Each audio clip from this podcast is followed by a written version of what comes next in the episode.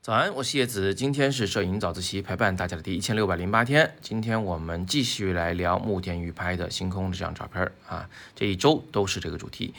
那今天我们来看看这张照片的构图。呃，首先呢，这个前景就是这个地面景物啊，是极其重要的。拍星星这事儿啊，其实，哎呀，我真的是拍了不少了。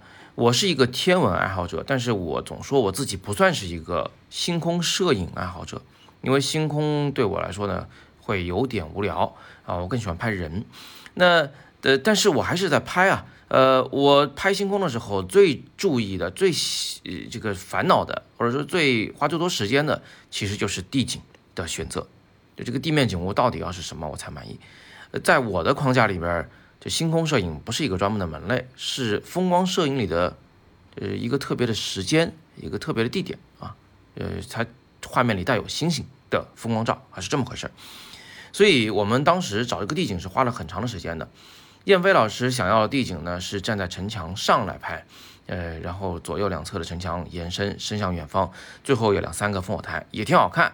但是那种景啊，其实很很容易拍到，就不必要太去找。很多长城这个坐缆车一上去就能拍到那样的景。那我呢，就心心念念想去远方，这好不容易来一趟的。我想看看，呃，残长城，想看看这个更破的一些地方，是是不是能把那个历史啊那个感觉给它拍进来？所以我们就跑到很远的地方去找这个残长城。当时走了多远，已经现在都记不太清楚了啊，都不太想回忆，太累了。那最后就找到了这么个门洞，我就觉得，哎呀，不用再走了，这个地方一定是就是这一大段里面最好的一个前景了。那这是一个门，这个门长得挺好看。门洞的两侧的那个墙啊，是越来越矮的，门洞是最高的，这就让这个门洞成了毋庸置疑的主角，这就好办了。主角一出现，我就根据他来构图就好了。我想到的第一个方案是能不能从正面拍呢？我试了一张，我把照片给你们看。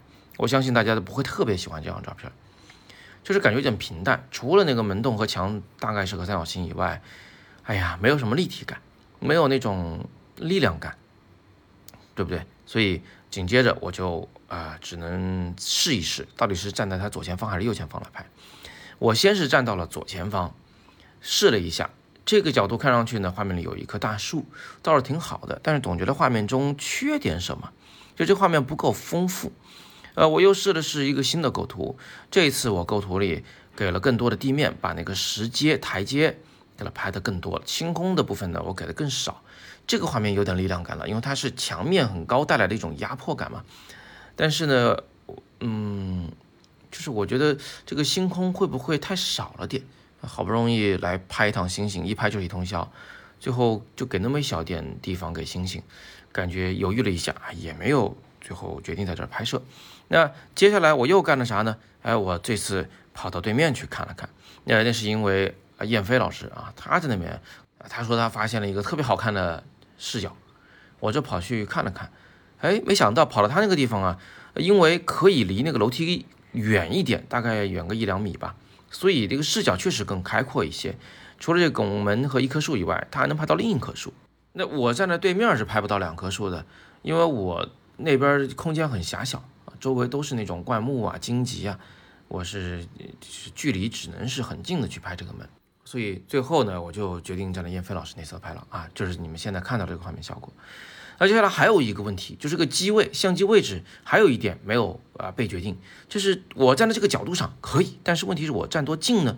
我可以离近一点拍，也可以离远一点拍。离近拍的好处是门会更大，树会更小，那个下面的石阶很高的啊，可以变得更大，更雄伟壮丽，更有力量感。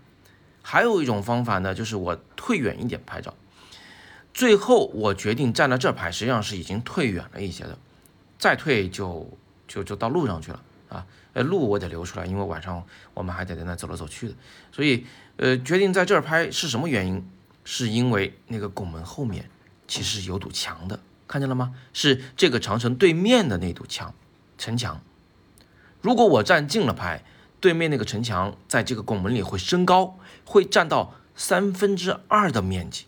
就是拱门里啊，大部分其实都是对面的砖块，而不是星空。我退远一点拍摄呢，有好处，就是这个后边的城墙会降低，它占的面积会变少，星星在拱门里露出来的会更多一些。我小心调了这个距离，最后使它呃没有刚好遮挡这拱门的一半的面积。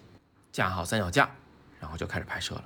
因为一旦开拍就要拍一整晚，所以我也不敢轻易的啊随随便便的就决定这个机位，会想的多一点，就把这个思考的过程呢给大家展示出来。希望对你也能有所帮助，好吧？还是那句话啊，星空摄影的课程可以点击阅读原文了解。五一期间，我将带队重庆，在重庆来做摄影工作坊，来帮助大家完成一组有深度的完整的摄影作品，突破以前的艺术审美的瓶颈。那这个重庆工作坊的具体详情，请点海报。别忘了，今天晚上有个直播讲座啊，是讲拍花的，就是七点半钟开始。呃详情可以点击语音下方的关于拍花的那个海报，或者第二条图文链接进去了解。那我们就今天晚上不见不散。今天是摄影早自习陪伴大家的第一千六百零八天，我是叶子，下期见。